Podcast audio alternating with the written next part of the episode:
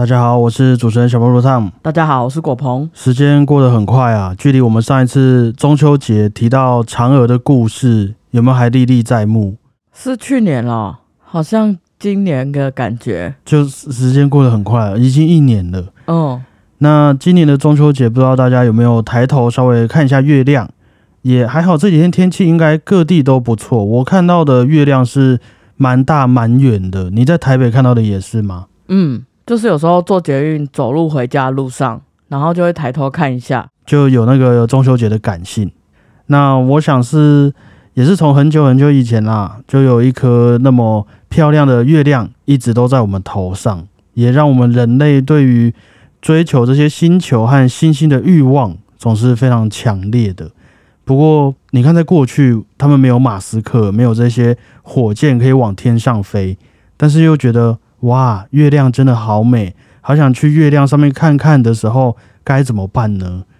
于是我们这些古人朋友啊，就会开始写故事，开始记录大家的想象，把嫦娥啊那样子的仙女写到月亮上面，把善良可爱的兔子写到月亮上面，大家也慢慢觉得哇，这一颗在茫茫黑夜当中那么美丽的月亮，上面一定也有许多想象不到的故事和令人向往的事物。你有从小就有这种感觉吗？其实没有，而且我一直很疑惑，月亮里面为什么要有人跟兔子之类的？因为这是想象嘛，你会有一个，譬如说心情不好的时候，看到一些在黑夜中发光的星球，你会开始对它有一些憧憬啊。要不是他们真的有看到嫦娥，不然就是他们心中有一些憧憬。我在想，哦，一个影射的东西，这样。对，就是把我们的情感寄托到这些物品上面去了。那为什么不是说什么月亮里面有鬼之类的？呃，有人就是，譬如说像那些西洋人，就是会看到月亮变成狼人啊，哦，啊，或是说不是用手指月亮，我们耳朵就被割掉啊，还是有这种情况啦。哦，不过就撇除这一些比较特殊的这种激烈的状况，我觉得月亮也是包装在这些可爱的故事里面，在大部分人们的心中啊，就变成了一种在晚上可以带来温暖，在黑夜之中指引我们方向的一个充满希望的感性的存在，应该可以理解。嗯，那今天就趁着这个感性还没走，我们就来分享一则在两百五十年前有关于月亮的故事——海顿的歌剧《月亮世界》。呃，我没有听过这个歌剧，哎，我也没听过，我是很偶尔，就是诶，在找素材的时候，突然发现海顿有一个月亮歌剧，我才去看的。有人演过吗？有很多人演过，而且很酷。嘿，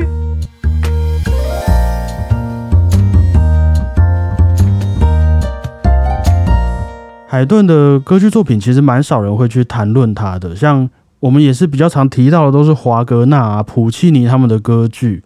那海顿的那个年代是比他们要早了大概一百多年有，所以有别于那些浪漫乐派的歌剧作品，我们从他的歌剧的序曲上面就可以体会到海顿这个古早不是古早古典时期有一种朴素可爱的那种氛围。那其他的话题我们等等再继续聊啦。我们就先从海顿营造出这样子，诶轻松愉快的氛围底下，先开始这一部歌剧《月亮世界》的故事。在十八世纪的意大利，有一个小镇，里面住着一位很有钱的阿贝，他的名字叫做伯纳费德。他在这个小镇里面非常的有名呐、但是不只是因为他很有钱的关系，还因为他非常的喜欢天文学。不管是什么星星、月亮，只要是有关天文学的，伯纳费德就是非常的喜欢。那你也知道，如果说你今天有钱，而且你喜欢的东西是什么，又被大家知道的话，自然就也会有蛮多朋友开始会对你打起主意的嘛。小镇上的一位冒牌天文学家艾克利蒂科，哦，我先说一下，今天的的角色名字都蛮长的，他们好像都是意大利人啊。那我待会就尽量缩写一下人名，应该你们会比较好记。譬如说，这位冒牌的天文学家艾克利蒂科，我们就叫他艾克利就好，这样子。你就讲冒牌就好啦。我还是讲一下人名啊，就是你到时候回去看，你才知道谁是谁啊。哦，那艾克利就站在他搭建好的这个天文台，还有大望远镜旁边，在那边赞叹啊，哇，我这个器材这是跟真的一样，不管是谁看到，应该都会觉得很厉害吧？那如果说哈，哎，我们拿去和这个伯纳费德阿贝开个玩笑，让他上来看看，有一个哎那个沉浸式体验，不是大家都很喜欢吗？搞不好还可以收个什么参观费啊、导览费什么的，这样不是很棒吗？于是伯纳费德就被请到了这艾克利的天文台里面。艾克利就问他说：“啊，哎，阿贝，你那么喜欢天文学，你知道这个月亮上面有什么吗？”伯纳费德当然说：“我不知道，又看不到，谁知道月亮上面有什么？”哎呀，那太巧了。艾克利就拿出了他的这个大望远镜，跟伯纳费德介绍说：“我这个新一代的望远镜啊。”可以看到一切的东西，可以看到你家，看到你的邻居，看到远方的公园。最厉害的是，它能够使用高科技穿透一切的东西，直接让你看到月球表面去。你就可以看到月球表面的这个山脉啊，它地上的石头，甚至哎，搞不好还能看到月亮世界里面的这个美女在换衣服哦。哇，有这种望远镜，我还不看报。等下等下，那个冒牌的原本是谁啊？他原本就是一个冒牌的天文学家，这是他的职业。哦，还有这种，对，可以理解吧？哦，反正本业是骗子，这样可以这么说。OK，好好。那伯纳费德听完就哇，就很想要看这个望远镜呐，他就让艾克利赶紧让他瞧瞧。艾克利也让仆人们赶紧准备好，他们计划把一些奇怪的。色色的动画漫画放在这个望远镜前面哦，那待会伯纳费德往里面看的时候，哎呦，就会直接看到这些呃令人兴奋的画面了。于是大家弄好之后，就让伯纳费德上来看。伯纳费德一看，哦哇哦，这月亮上有一位美丽的少女正在服侍着一位老头子，哎啊，然后再把望远镜往旁边移一下，哦，这里有一位先生。正在哇大力处罚他的老婆呢，而且旁边还有哦，还有一位男士正在享受他的情人对他撒娇跳舞。哎，哇，这个月亮上面的世界，我这看一次可以回去匹胖一个礼拜啊！十八禁，真是太赞了吧！太让我这个阿北羡慕了啊！我真是好兴奋呐！下次我还要再来看。伯纳费德就给了艾克利一些体验费用之后，就这样一路唱着瑟瑟的歌。心满意足的离开了。瑟瑟的歌是什么？呃，他就在回味刚刚，哎呦，我看到的那些美女之类的。哦，那留下艾克的一个人，他看着这些手上的钱，可是也没有特别的开心呐。因为虽然说我们说他是骗子，不过他也是一个算是在当地有头有脸的人呐。他还是会喜想要就是名正言顺的去追求喜欢的女生，但是很不巧的，他喜欢的女生就正好。是伯纳费德的女儿克拉拉。那就在这个时候，有一位骑士和他的随从也来拜访艾克利了。这位骑士呢，叫做斯托，随从叫做杰科。他们两个人也告知来访的理由啊，其实是因为骑士斯托爱上了伯纳费德的另外一位女儿尼亚，而这个随从杰科呢，也对伯纳费德的仆人利塞塔，哎，有很有好感。但是伯纳费德这位阿贝根本就是把他的家里面的女生，他的女儿就当做宝藏一样藏起来，一点也不允许他们有什么恋爱的自由啦。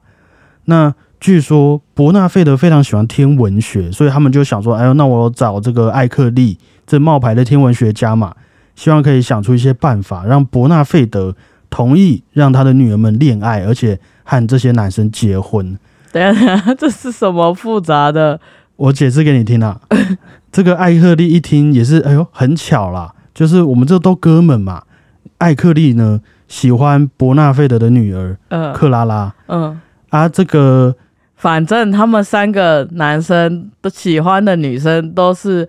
伯纳费德的谁谁谁这样？对对对，哇！就另外一个这个骑士斯托喜欢的是另外一位女儿尼亚，就这个克拉拉和尼亚是姐妹。嗯，然后这个杰克他是随从嘛，仆人喜欢仆人。哎，对，他也喜欢的。哎呦，这个丽塞塔也很漂亮，这样子。嗯，OK，那这样艾利克艾克利艾克利听完说：“哦，我知道了。那我跟你说，你们只要帮我们出一点费用，我来安排。请你们耐心等待，我们的计划呢一定可以成功的。于是这三人讨论了一番之后，如此这般，如此这般，艾克利、斯托、杰科就匆匆离开去筹备他们各自的事情了。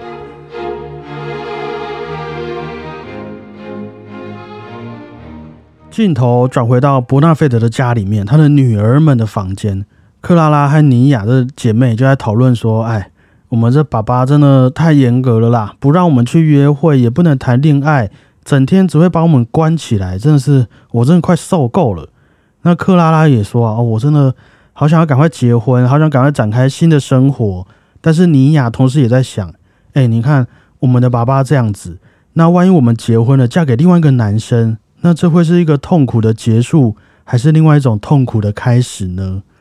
哇，这个很有深度的这个议题。嗯，但是克拉拉反而希望尼亚可以放心，因为她觉得我们彼此的另外一半都是和我们一样热爱自由的另一半，我们可以随时出去玩，随时去教会，我们一定会很幸福的。不过才刚讲完没多久，伯纳费德就回来了。那他的女儿们一看到老爸，哎，就马上就不说话了。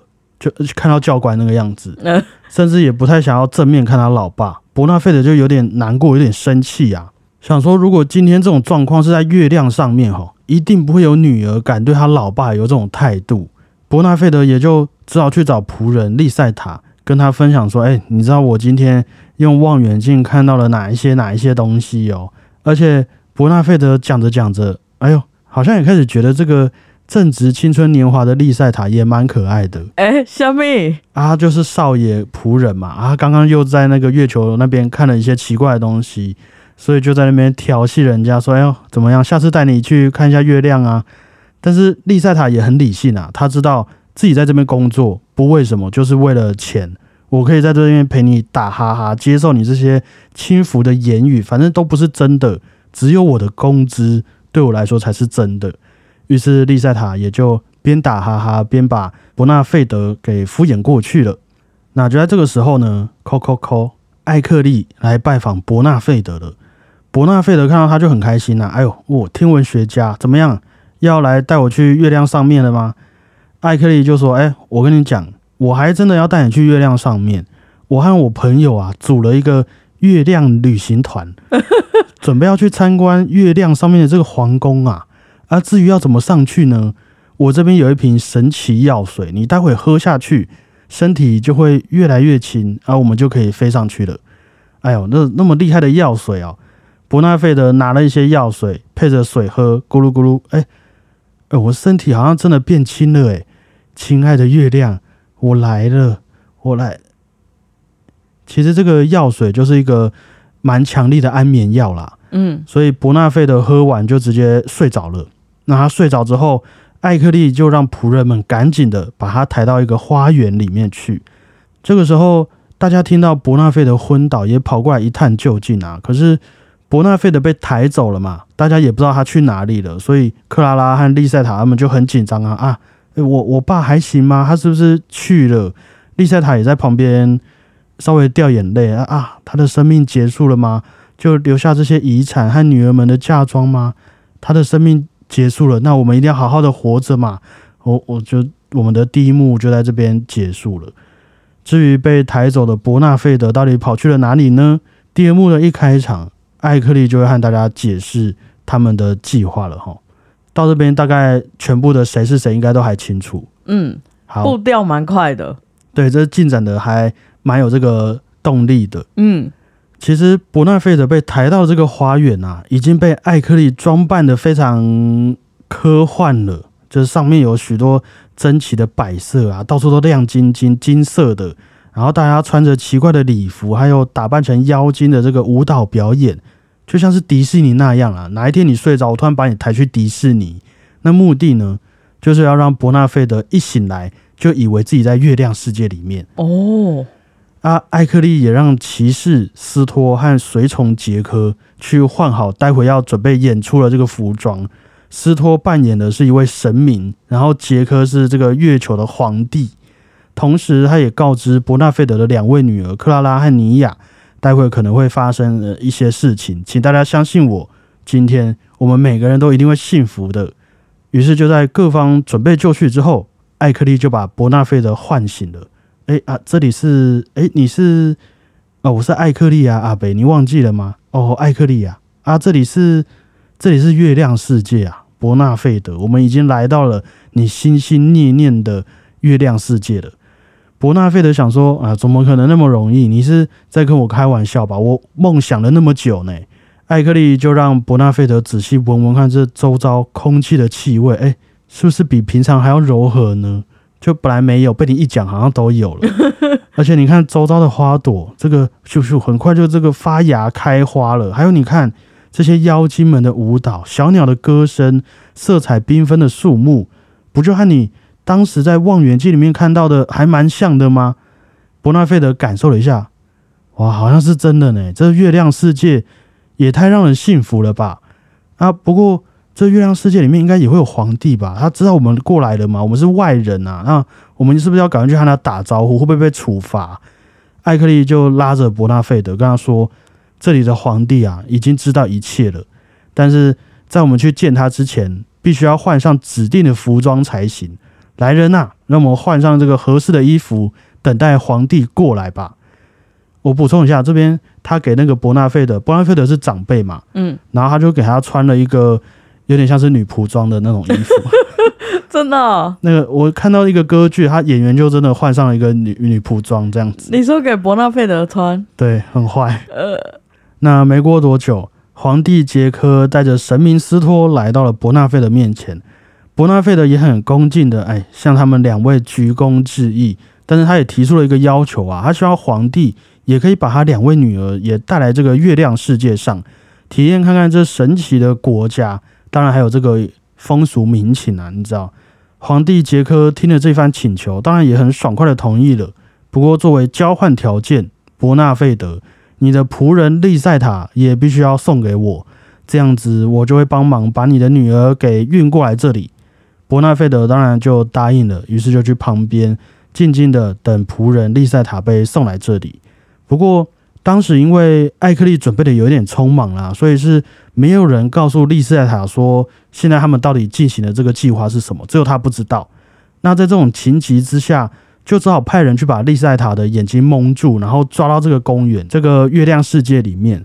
那当利塞塔的眼罩被拿掉之后，傻眼，这是怎样？为什么我们我们家旁边公园会变这样子？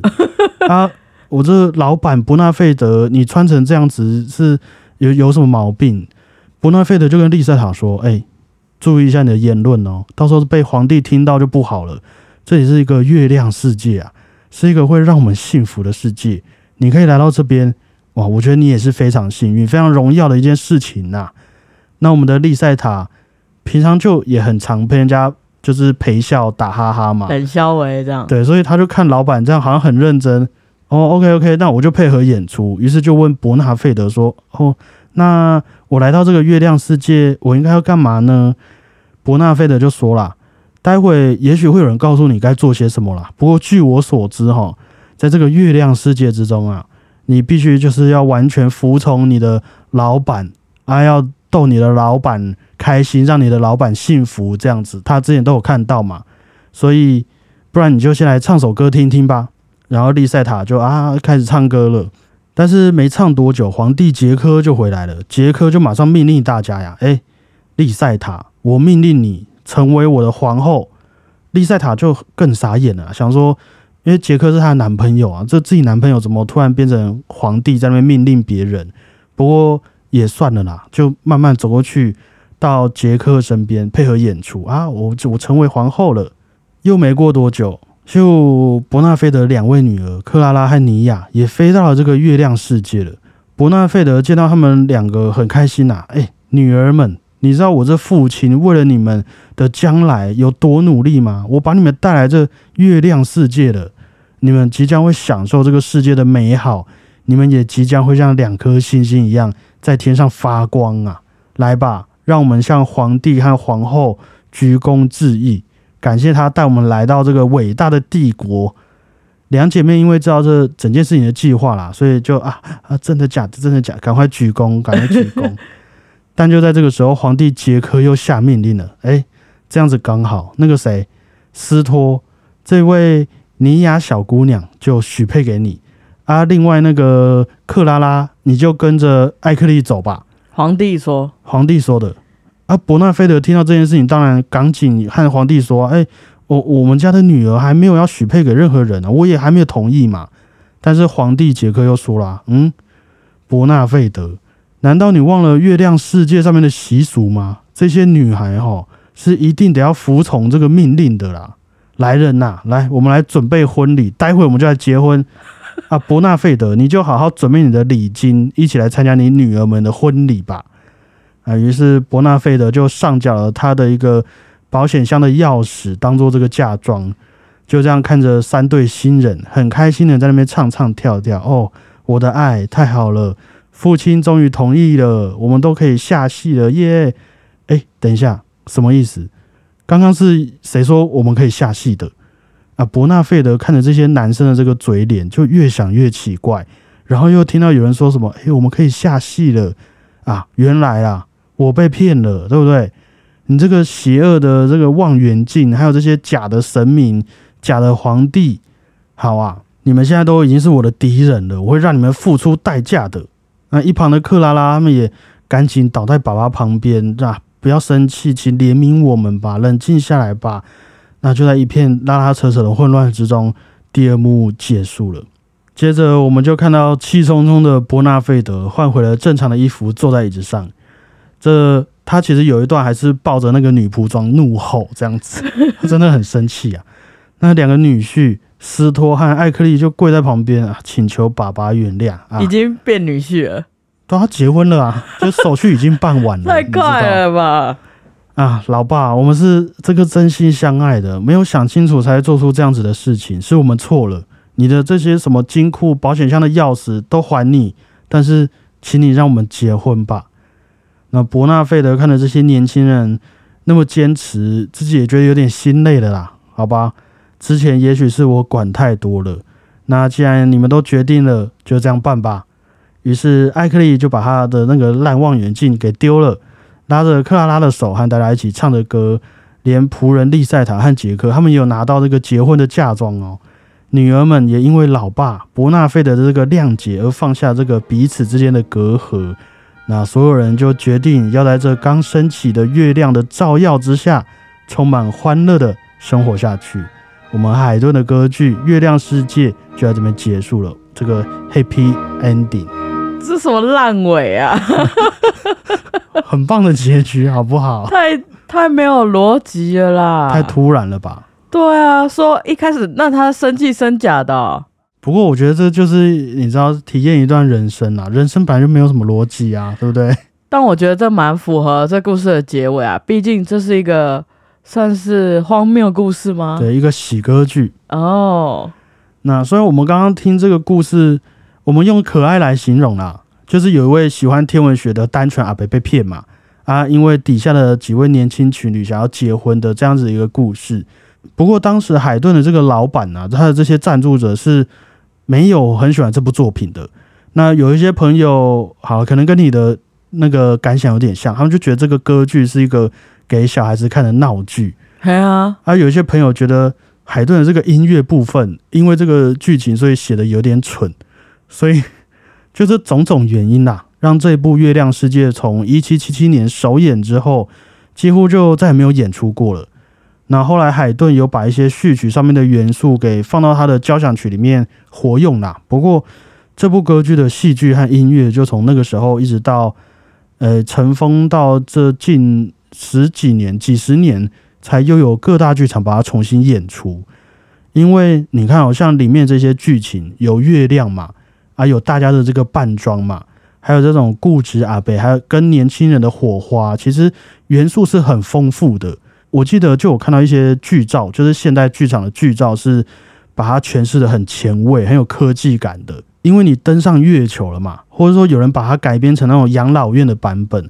就是伯纳费德其实是养老院的一位病人，这个样子听起来是蛮 fashion 的啦，是都有蛮大的弹性可以给诠释者来发挥了，而且这是十八世纪的这个剧本哦，大家可以在网络上找到这个月亮世界的演出，配上海顿的音乐，我还是觉得是一个有趣度很高的一部作品。海顿的歌剧其实不常被大家提到，大家讲到海顿都是说他的交响曲或者弦乐四重奏。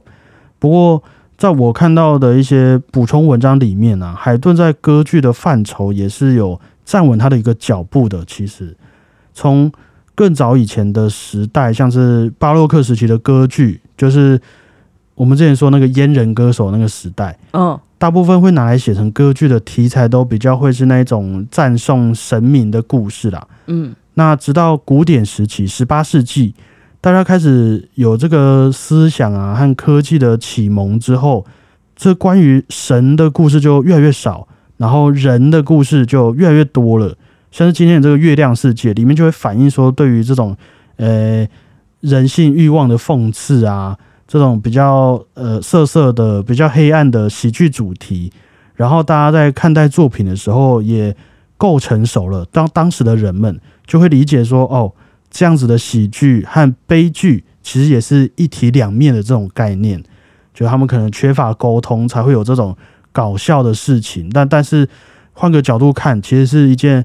令人难过、值得讨论的话题啦。嗯，人类开始会反思，借由这个故事，这样就开始思想没有那么平面了。嗯，那海顿就是站在这一种艺术的这个转变点啊，就试着做出一些简单但是很深刻的主题。就我们不一定要大声说出一些啊，我们一定要怎么样的这种理念，反而用一些有余韵的，也还是能够很深刻的一些概念，就留到大家的心中。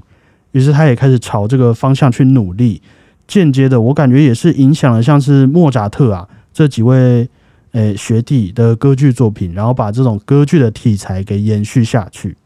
所以我觉得除了应景之外啊，《月亮世界》这部歌剧是我蛮推荐各位可以去体验看看海顿歌剧的第一部啦，因为也有蛮多现代的版本可以给大家参考看看的，就在这边分享给大家。哎，所以那个时候的人看到这部歌剧有给什么评价吗？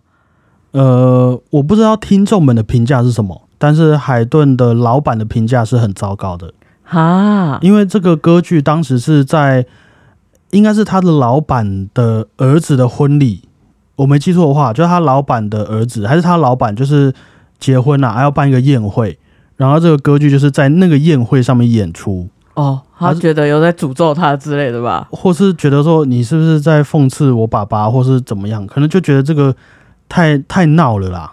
就你你可以用一个贺岁片，但是你太闹了，就有点低级哦。然后他们就觉得说烂啊，因为海顿就只是在当时的一个有点像是公务人员，嗯，他这个写不好，他就开始写下一个，下一个写得好，然后他还是要继续写下一个，所以他产出一直不停的产出是他的工作。那其中就是有产出这个月亮世界，然后大家说烂，他就继续写下去了。这就是他一个在当时来讲看起来是一个过程啦。嗯，不过其实对于就是拉到我们现在的这个艺术史上面来看，是一个还是非常有趣的作品，包括它的题材也都是非常立体的，就是第一次在描述这月亮世界上面的这个场景。对啊，你讲是海顿的，真的蛮讶异的。因为他不是都写一些神剧跟神有关的，对啊，对啊，居然写这种有点限制级的 故事，还蛮有趣的。但我觉得还蛮符合他的这个幽默的个性啊，觉得他整个音乐还是塑造的很蛮立体的。哦，嗯，那今天要点播的这个作品呢，海顿的第八十五号交响曲《皇后》的第二乐章，斯洛伐克的。Estropolitana 室内乐团，英国指挥家巴里华兹华斯所演奏的版本。那为什么这部作品会叫做《皇后》？好像是因为当时的法国皇后特别喜欢海顿的这首交响曲，所以大家就开始叫这首交响曲《皇后》了。但是今天是中秋节嘛，所以我就是想说点个这个海顿的《皇后》交响曲来献给每天在我们头上这颗亮亮的这个月球。那话说回来，你看。我们现在有马斯克和一堆天文学家、这个科学家们的努力。如果说哈，这个真的到最后啊，过几年大家发现这月亮上面呢，真的就只有石头，就是只有石头，光秃秃，啥都没有，还有沙子。那比起像是月亮世界啊、嫦娥这些有趣的传说和故事，你就是真的证明给你看它只有石头的时候，你会不会觉得有点失望？会啊，会有一种。从小到大被骗了的感觉。就是像我不知道大家还记不记得有有一阵子，我们在过去有一阵子真的慢慢理解到啊，圣诞老公公其实不是什么神仙，而是真的是真的有一位欧洲阿伯穿的红彤彤，然后坐在那边哦哦哦，然后跟你说他是圣诞老公公，你会不会有一种期待落空的感觉？我们可能都会是伯纳费德吧？就是到后面生气，但是也接受事实了。对啊，但也是，我觉得毕竟我们的这个求知欲应该是不会暂停的啦，就是对这个世界还有很多好奇。嗯，那我们现在回头看海顿他们这些人，也许对于月亮很有兴趣啊，写的这些故事，然后我们看起来，因为我们现在许多人已经去过月球了嘛，那也许对他们来说，海顿就是一个很爱幻想的这个古人。不过现在的我们也不是会讨论什么平行宇宙啊、时间和维度的关系等等，搞不好，搞不好再过几年，我们也会变成这种很爱幻想的古人，就跟海顿的那个状况是一样的。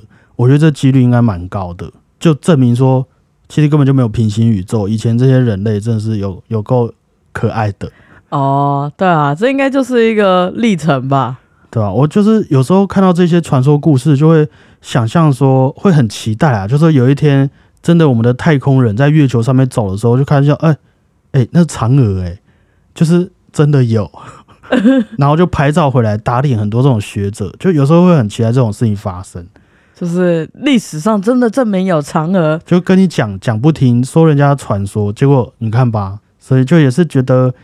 平常我们在生活中都很很理性啊，很讲求证据。那有一些像是中秋节这样子的节日，可以稍微脱离现实，把我们拉回到这些充满想象的世界里面，应该也会是对身心蛮健康的啦。嗯，你有觉得这样子每个礼拜听一些这种故事，然后不能完全说是胡烂呐？我觉我觉得就是分享一些不同的可能性，有没有让你在这几个小时里面稍微轻松一点？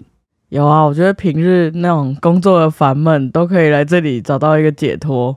就至少你在这边讲什么，不会有人怪你，不会有人谴责你什么，或是不会有人觉得这个赚不赚不赚得了钱。好难过，哦，就至少偶尔有一点时间来天马行空也是非常棒的。OK，那最后我们就趁着这个好心情，哎，中秋节也过了嘛，嗯。不然还是稍微说个吉祥话，祝大家这个佳节愉快，好不？有没有什么中秋节的一个祝贺词？我觉得人生苦短啊，中秋节嘛，就剩今年就剩三个月了。过完中秋节，今年就剩三个月了，所以祝大家及时行乐吧。好成熟。海顿的歌剧《月亮世界》就在今天分享给大家，感谢各位，我是主持人小胖 Blue Tom，谢谢大家，就尽情的去幻想吧。大家再会，拜拜。